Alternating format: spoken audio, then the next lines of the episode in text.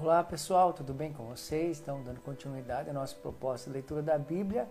Hoje, então, dando início ao livro de Primeira Crônicas, né? Esse livro que é, com certeza vai nos dar um norte e nos ajudar muito em muitas coisas, né? A primeira coisa que eu queria destacar sobre esse livro é que o autor dele provavelmente seja Esdras e ele, de certa forma, o propósito é registrar então a história da fé e salvação e ele vai seguir aqui uma ordem cronológica, né, na questão de genealogia e que vai nos ajudar a, a, localizar então onde viveram os personagens bíblicos, suas histórias, né, a sua descendência. E olhando então é, para esse relato que tem aqui um exemplo, a descendência de Adão, depois vem a descendência do filho de Noé, a descendência de Sem, descendência de Abraão, descendência de, de Esaú, ou seja, ele vem seguindo então uma ordem. Isso facilita e ajuda muito na compreensão é, do todo da história bíblica. Né? Outra coisa muito importante, é, talvez a, a, falar comigo e com você, é porque é, o livro de Primeira Crônicas tem bastante genealogia. É muito comum eu e você chegarmos então nesses momentos de genealogia e pularmos, ou de certa forma não queremos ler, ou até acharmos de certa forma chato, mas a grande verdade é que se está na Bíblia é importante.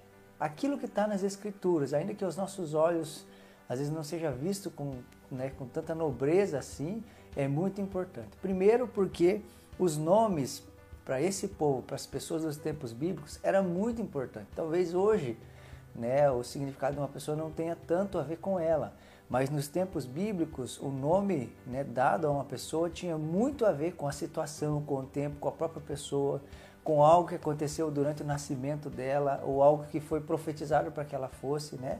O próprio pai de, de Noé profetiza sobre ele que né, através dele é, algo aconteceria, ou seja, os nomes são algo muito importante. E outra assim, eu queria incentivar você a, a ler a genealogia, por quê?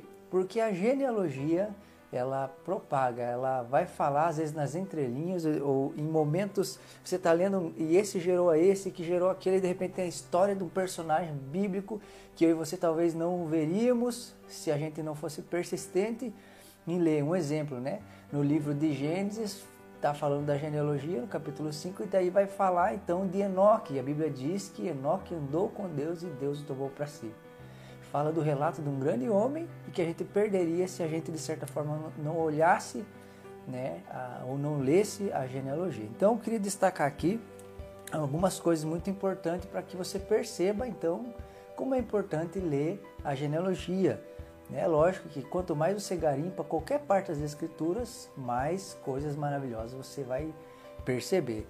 É, então aqui fala, começa falando sobre a genealogia de Adão. Então diz assim: Adão é, Sete, Enos, Cainã, Malalel, Jared, Enoque, Matusalém, Lameque e Noé. Olha que o significado de cada nome. Diz assim: Adão significa homem, Sete significa apontado, N significa fraco e mortal, Cainã significa aflição e, e, e lamentação, Malalel significa santo Deus, Jared significa descerá, Enoque significa envio, é, ensino e instrução. Matusalém significa quando, é, quando ele se for virar. É, Lameque significa ausência de esperança e Noé significa alívio e conforto. Olha que interessante, esse é o significado dos nomes da descendência de Adão. Agora, se a gente juntar tudo isso e colocar numa frase, olha o que vai estar tá escrito.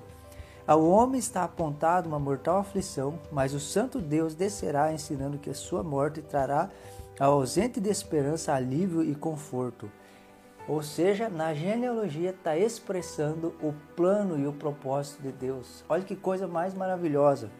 Outra coisa que eu queria destacar aqui, um exemplo, a descendência de Abraão. Né? Diz bem assim: é, é, Naor, Terá e Abraão. Essa, de certa forma, é a a descendência, genealogia de Abraão. Naor significa resfolegante, Terá significa parada para acampamento, Abraão significa pai exaltado ou pai que se levanta.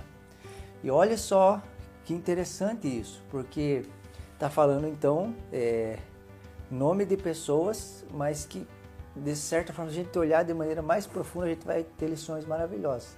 Naor significa resfolegante, alguém que está cansado, Terá significa alguém que para, uma parada para acampamento, para recobrar as forças. Né? E Abraão significa, tem a ver com alguém que se levanta. Né? E isso é, com certeza ministra muito ao meu coração, né? porque é muito comum nos cansarmos, é muito comum a gente parar, mas a grande verdade é que Deus espera que a gente se levante. Né? Ou seja, dentro da genealogia, por vários momentos aqui, você vai encontrar é, pérolas, coisas preciosas, como por exemplo, no capítulo 1, versículo 10, diz assim: Cuxi gerou Nimrod, o primeiro homem poderoso na terra. Né? Então está falando de vários nomes, de repente ele, ele fala a história de alguém, dá um retrato de como essa pessoa viveu. E a genealogia tem muito disso. Vai narrar pessoas que fizeram coisas maravilhosas e vai narrar pessoas que não fizeram coisas tão boas. Mas a grande verdade é que tudo que está aqui é para nosso ensino e instrução. Alguns teólogos chegam a dizer que Nimrod foi o primeiro homem a, de certa forma, algemar outro homem, ou tornar um outro homem escravo. Né? E olha só o que vai dizer aqui no capítulo 2, versículo 7. O filho de Carmi foi Acar, ou Acã. Ele causou desgraça a Israel ao violar a proibição de se apossar das coisas consagradas. Ou seja, novamente está discorrendo sobre a genealogia, né, e falando que esse gerou a esse, que gerou aquele, né? E aí vai citar então o nome de uma pessoa e vai dar um retrato da história dele e como ele foi lembrado.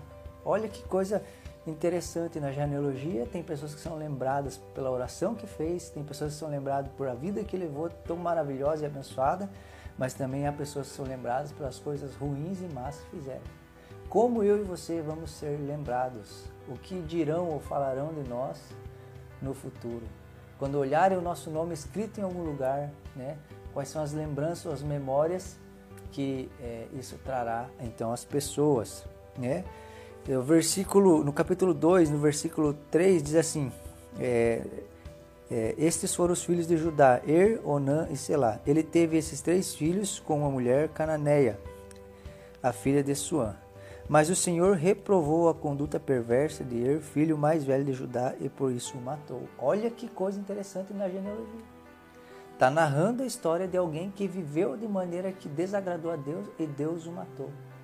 Isso precisa é, nos fazer entender e gerar temor em nós e também é, é, ter essa compreensão de que tudo que está nas Escrituras é importante para nós. E a genealogia vai expressar algo maravilhoso que é o cumprimento do propósito de Deus. Lembra quando Deus cria Adão e também depois do dilúvio ele diz a Noé sobre gerar filhos, sobre povoar toda a terra.